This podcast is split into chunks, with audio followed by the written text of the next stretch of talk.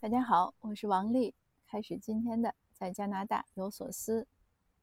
现在是我的晚饭后，今天停签，所以呢，现在天还亮着。我站在阳台上和您聊聊天儿，背景声可能您听到有一些轰轰的声音。据我自己的分析呢，应该是我们后面不远处有一条小溪，最近雨水大，所以溪水呢就声音溪水就比较多，声音就比较比较响。可能还有车声，但是没有鸟叫声，可能因为是秋天、冬天了，鸟都飞走了。那今天呢，和您聊呢，其实又是一个老生常谈，还是家长怎么样放手这个话题，我们聊过很多次了。可是总有听友呢会问一些新的问题。呃，今天呢是两个听友在问，一个呢是说这个孩子呢，他其实归到底还是一个问题，就是。总是放不了手，克制不住自己。一个孩子呢是要上高中，家长呢觉得也知道自己管得多，所以说孩子呢，呃胆子小，他说这怎么办呢？那就是放手嘛，慢慢让孩子长。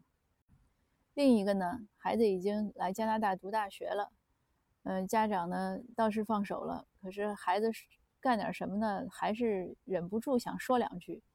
比如说孩子炸个薯条，家长说：“哎呀，炸薯条不健康。”他说：“孩子呢，马上就推荐他说，你要看一篇文章，就父母怎么样放手之类的文章。”那其实这个就是一类问题，就是为什么我我觉得为什么我们家长不容易放手呢？还是没有想到严重性。如果你知道不放手很严重，那你就应该放手。今天这集的标题呢，我都打算叫，就是在孩子成长中呢，家长的适时的放手呢，是对孩子最大的恩惠。我们养育孩子，花钱、花精力，呃，花时间、花爱啊，好像这个我们这个顺序呢是依序增加加重的啊，要不然觉得钱很重要。不过钱确实很重要，因为你为了养孩子去赚钱是蛮辛苦的。而且孩子那个费用也很多，现在越来越多。有的家长为了满足孩子的各种需求呢，呃，真是俯首甘为孺子牛。那赚了钱呢，还要现在又说要多陪孩子，又要陪，还要有爱的去陪，还不能随便陪。所以这个对家长看来呢，要求也蛮高的。那在这样的前前提下呢，有些家长就想了：我投入这么多，你还不让我管得严格点吗？那万一孩子成长中有什么闪失？那这个怎么办？吃了亏，走错路，走弯路，受了骗，呃，怎么办？对吧？所以这个问题以前我讲过很多次。他他在成长中呢，他一定要失败才能学经验。如果你什么都给他照顾好了，他就没有办法学经验了。那如果他一直就是你总有照顾不到他的时候，你像孩子，呃，出来上学了，或者将来工作了，你总有照顾照顾不到的时候。那个时候他那么大了，他如果再吃亏，那可能就是吃大亏了。他现在可能是跟同学，比如说换张卡片换亏了，或者上街买根冰棍买亏了，或者贪玩嗯，这学期可能考试不好，就都是这些小问题。那他如果将来大了呢？那就可能就是择偶不慎呀，呃，或者求职这个走错路啦，或者怎么怎么样，会有很多意想不到的问题。所以呢，就是不要怕孩子吃亏，不要怕孩子犯错误。你要知道，他早犯错误比晚犯错误要强。而且人呢，就会是人就会犯错误，没有不犯错误的人。你不可能把他所有的这种问题啊、危险呀都替他规避掉，你不可能让他不犯错误。那个不是人了，那个是神了。而且我们自己根本也做不到。那我们凭什么就认为自己这点有限的认知就有资格去指导另外一个人的人生呢？会去要替他包办他所有的一切呢？对不对？那还有的家长这样我也遇到过，就跟我讲，我有的朋友就讲，说我们经济也不差钱，就这一个孩子，又是个闺女，我就想让她守在身边，将来就让她在我眼前，我给她找工作，嗯，我给她找对象，安排好选好了，我给她买房子，她生了孩子我给她看着，那她小孩要上幼儿园上小学，我我也有能力，我帮她去去找那些学校找关系，也有这样的家长，但是我就在想。一个生命对另外一个生命的最大的尊重，难道你不是让他自己去生活吗？你为什么要让他控制在你的掌控之下呢？就像那个美国有一个电影叫《楚呃楚门秀》，翻译过来其实英文就是《Truman Show》，就是一个真实的人的 show，一个展一个展示。那个电影呢，我觉得拍的非常好。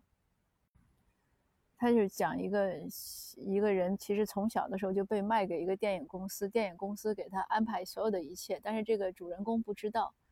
呃，他所有的周围的事情，除了他自己是真的，所有的事情都是戏，就是情节，都是故事，是剧本。但他一直长得成年，可能二三十岁，后来终于有一个观众不忍心跑到岛上来告诉他这个秘密，因为他是生活在一个与世隔绝的岛上，那个岛上所有的东西都是布景，然后来告诉他。他他慢慢的怎么样？后来鼓足勇气去走出那个巨大的、巨大的那个布景布景棚一样，呃，才开始真实的人生。这个是个非常有讽刺性的电影。那如果你想那么去照顾你的孩子，其实你就是把你的孩子放在了那个主人公的位置，就是你替他安排了人生，他的人生不自由，不自由是人生最大的悲哀。那好，威胁的话又讲了一半了，下面讲家长们应该怎么改。也很简单，你第一呢，你要有一种边界意识，你要意识到你和你的孩子是两条独立的生命，我们是独立的，所以有一个边界的意识。尤其孩子越大呢，你要知道有一些是他自己的事情，你不要染指，不要管。第二呢，像那个孩子出来上大学那个也很简单，你把孩子当朋友，你当成同事，或者当成领导。我相信你领导如果炸个薯条让你吃，你一定不会多嘴的说，哎呀，这薯条不利于健康。你肯定边吃边吧嗒嘴，还得边夸领导炸得好。多一半的人都会是这样，绝对没有人愣头青到说：“哎，你这个薯条你怎么能吃这个呀？这个不健康呀！你花点时间做点别的好不好？”所以呢，这个道理你就想明白了，你下次就知道怎么克制自己了。还有呢，就是我说我们不要过分自信，我们知道自己没有足够的实力去安排别人的人生。那同时呢，我们要自己多学习，你就是知不足嘛。无知者无畏嘛，你之所以去敢去安排别人的人生，就是因为自己不知道自己不知道。当你知道自己的认知很有限的时候，你就凡事就会就会谦虚，人就会谦虚。所以苏格拉底说，他为什么比绝大多数的古希腊人都聪明，都因为他知道自己是无知的，这是一个根本。那你我们当怀着一个。谦虚的心就不会去每天啪啦啪啦指导别人的人生了。别人冷不冷，别人饿不饿，是他自己的感知，我们不用去说的。所以我们要多学习。还有呢，就是多自律。有些父母呢，经常就会说：“哎呀，我都这个岁数了，我改不了了。”这个是非常不自律的表现。这个就是俗称坐地炮。那你改不了怎么办？你就让孩子去适应你吗？那如果还得说我也改不了呢？这个是个很不好的一个一个例子啊，一个是我们说身体力行，你没给孩子做一个好的模范。那我们应当做的呢是积极学习，知错就改。孩子一说：“哎呦，您别这么说，我不合适，我不喜欢听。”那我们就要想一想，是不是自己的错？是自己的错呢，我们就立即改。相信呢，当我们能不断的改错，而且很积极的、很开明的改错，而不是恼羞成怒啊。有些家长一旦被孩子指出错之后，首先要发一通脾气，这是为什么？恼羞成怒，这是个非常没有修养的做法。我曾经也是这样，我现在要好很多。所以呢，我就说我能改，你也能改。而且我后来看了一个心理学的书，就是他又讲，他说一个人被当你被别人指出来，就是或者换个说法，就是一个人的内心呢是不是完善，是不是足够强大的一个标志，就是当他被别人说出错的时候，他是不是生气。当他生气的这样的人，多半是内心有缺陷的，那就要多弥补、多修正。只有我们当别人说出我们有错的时候，我们能很客观、很平静、理智的去探讨、去询问：哎，那什么错呀？哪儿不合适呀？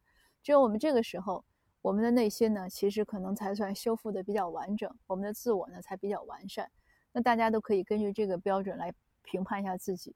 那这样的几点，我想如果你都能做到呢，那应该呢就能学会。怎么样不去过分的管孩子，去不去过分的控制孩子，而是让孩子呢能尽量的能健康自由的成长。我们在一旁呢，不是说不管，我们是监护，对吧？我们监督、爱护、支持，然后有真的有错的时候或者有危险的时候呢，你再说。那大家又说了，这这怎么这这个标准怎么来定，对吧？那就是见仁见智。当你的小孩和你的关系很紧张的时候，那肯定是我们管的比较多。但是也有的是可能是完全不管呀，那也是一种。那我现在说的是管的时候，所以这也是一个标准。如果你觉得孩子见你就烦，或者不想和你吐露心声，或者孩子特别内向胆怯，或者特别怎么怎么样，那我们要从自己身上想想，找找毛病，找找原因。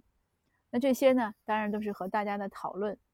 嗯，因为在这个教育的路上呢，真的是无止境，而且每一个案子呢都不一样，每一对亲子关系呢也都不一样。这些话呢，就全做分享吧。我们就继续的互相鼓励，互相共勉，继续的在做父母的路上和个人修行的路上，希望大家都都努力，继续努力，越走越好。那今天的这个节目呢，就到这儿，我们下次见，谢谢您的收听。